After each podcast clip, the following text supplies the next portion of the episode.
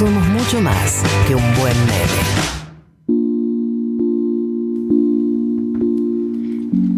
Bueno, bajamos un poquito después del éxtasis que acabamos de vivir y vamos a hablar en serio. Primero quiero leer algunos mensajes que llegaron de símbolos de los 2000 y les quiero pedir que puedan, que puedan, les quiero pedir si pueden mandar audios a la aplicación, que también los serán muy bienvenidos.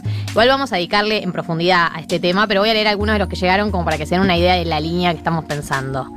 Eh, un símbolo de los 2000 era el bretel del corpiño transparente. Ah, sucedió. Daño, daño, daño, me hace mucho daño. Eh, jeans con bordado de dragón, los capris, el chupetín push pop, las cartas Pokémon, el Discman, su sucesor que se creyó triunfante pero duró poco, el reproductor de MP3. está bien, está muy bien. Las mochilas inflables plateadas. Bueno, ejemplos hay muchos, les, eh, les invito a que sigan mandando antes de meternos en el glosario de economía con eh, el déficit fiscal. Así es. No sé por qué decís que bajamos. A mí me parece tan arriba el tema como la oreja de Van Gogh, pero bueno. No, Martín. ¿No? Ah, bueno. No, Martín. ok. Bueno, vamos a hablar de este, el hermano gemelo que nos queda. Ya hablamos de la balanza comercial la semana pasada, si se acuerdan, la primera vez hablamos del PBI.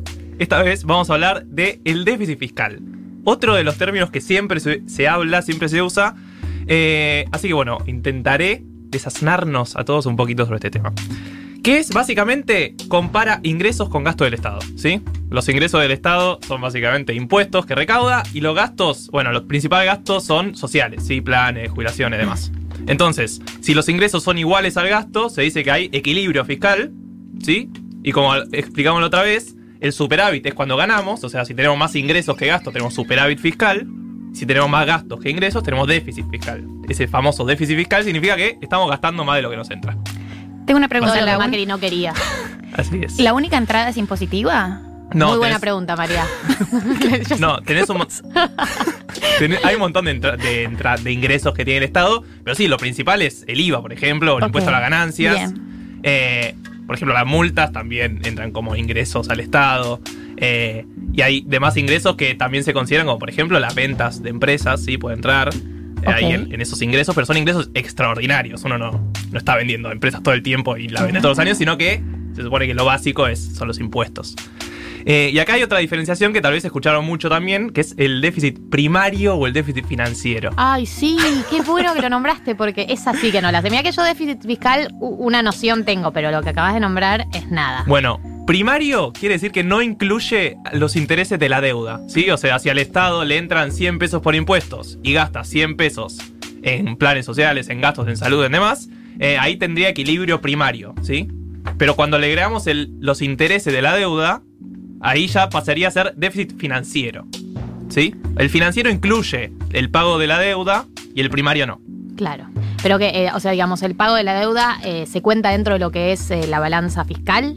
Claro, pero solo en el financiero, no en el primario. Por claro. eso, el objetivo del gobierno anterior todo el tiempo marcaba que su objetivo era un superávit primario, un equilibrio primario. ¿Qué significa esto?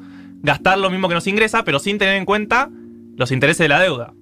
Esos intereses que fueron creciendo mucho en lo- los últimos años del macrismo y que terminaron con un déficit primario más o menos equilibrado, pero un financiero muy alto. Para que se den una idea, el déficit primario 2019 fue entre 0.5 y un punto del PBI. ¿Se acuerdan? El PIB. Lo sabemos Sí, todos. Buenísimo. Bueno, fue más o menos un punto y el financiero fue casi 4. Claro. O sea, hay mucha diferencia ahí. También te sirve discursivamente, ¿no? Cuando decís, che, tenemos un déficit re. lo tenemos más o menos manejado, pero estabas hablando del primario y no estabas hablando del secunda- secundario, ¿era? Financiero, financiero. casi.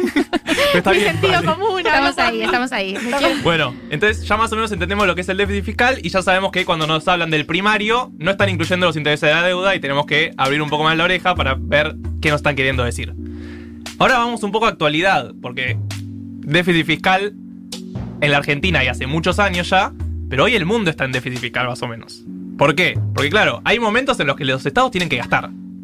Y queda claro para casi todas las ramas de la economía que este es uno de ellos, ¿sí? O sea, una pandemia en la que la gente no puede laburar por cuestiones sanitarias.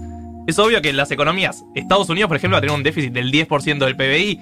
Se- es todo estimado, ¿no? Porque nadie sabe cómo, qué va a pasar en los Nosotros próximos tenemos meses. una estimación. Nosotros, el primer, los primeros seis meses ya tenemos 3 puntos del PBI de déficit, pero hay estimaciones que a fin de año lo ubican en 8. Bueno, no estamos tan mal como Estados Unidos. La- Pero- la, vida se agarraba de lo que sea. Bueno, y Europa también, Europa va a tener un déficit altísimo, en parte por esto, porque hay años en los que a los estados les toca recaudar y hay años en los que les toca gastar. Pero este es el problema, la Argentina no tuvo muchos años en los últimos en los que pudo recaudar, ¿se entiende? Entonces, se supone que vos en los años buenos ahorrás plata para gastarlos en los años malos. Pero además, ¿cuál es el costo de recaudar, no? Porque, no sé, digo, no, supuestamente eh, durante la gestión de Macri el objetivo era recaudar, pero hubo un costo realto social, ¿o no? ¿O estoy diciendo mentiras? Claro, también va ¿O de como- qué manera se recauda, no? Claro, La de, pregunta. de qué manera se recauda. En Argentina sabemos que ahí va a haber toda una discusión impositiva bastante importante, según dice el gobierno. Entre ellos se podría discutir el impuesto a la riqueza y hay un montón de impuestos que también debería discutirse. La, la escala, digamos, de los impuestos, según si sos pobre o rico, es importante, Claro. pero no va tanto al planteo de déficit. No, o sea, todos saben que déficit no queremos. Para, básicamente, para, para centrarlo. Ni el macrismo quería tener déficit fiscal, ni ahora el kirchnerismo, el albertismo, el fernandismo. Digo, Alberto Fernández en la última semana dijo, yo quiero un país con equilibrio fiscal. Guzmán lo repite todo el tiempo. ¿Cómo llegamos a eso? Sí, bueno, ahí sí está la diferencia, en cómo llegamos a eso. Hay tres formas de financiar el déficit fiscal. Pues claro, si un Estado gasta más de lo que recibe, de alguna forma tiene que encontrar esa plata. Hay tres formas importantes. La primera es el aumento de impuestos. Básicamente, de, todos si- los tipos de impuestos que hay. si dijimos que lo que le entra al Estado incluye eh, impuesto a la ganancia y demás, bueno, vos podés aumentar eso y vas a recaudar más, ¿sí? Entonces vas a poder eh, tener más plata. Básicamente, la otra es imprimir billetes, la famosa Mm, maquinita, Lo como nos gusta. Lo que, me- lo que a mí me gusta.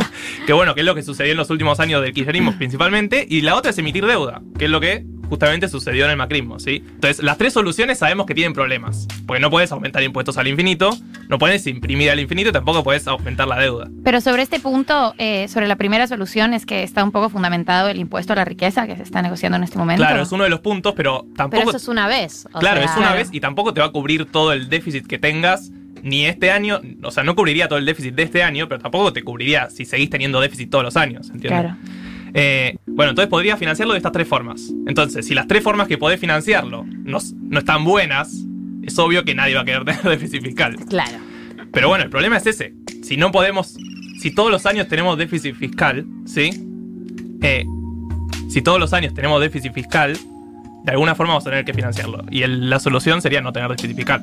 Qué fácil. Hacia eso vamos. Hacia, Hacia eso, va el país hace casi una década que es volver a los superávit gemelos. como y ahí está la contraparte que pasada. es, o sea, si, si no logramos poner, encontrar una manera copada, eh, con justicia social de recaudar, la opción B es gastar menos, ¿o no? La opción B sería gastar menos, claro, o aumentar la deuda, como pasó en los últimos años, o imprimir billetes que sabemos que tienen un efecto inflacionario en corto o mediano plazo, ¿se entiende? Eh, así que quiero que quede claro esto de ahorrar en los momentos buenos para gastar en los momentos malos y lo voy a traer a colación para nosotros. Así que si vos tenés un puchito, esos 5 dólares que te regaló la abuela, gástalo ahora que es un momento malo, comprate un vinito, comprate algo rico y un poquito. Claro, y ahorrar en los momentos en donde tengas el margen para ahorrar. Para después agarrar esa cajita donde guardaste o que ahorras el chanchito y eh, hacer la compra que después vamos a hablar en meritocracia sobre si nos la merecemos o no la merecemos. Bueno, gracias Martín por este glosario. Gracias a ustedes. Hermoso.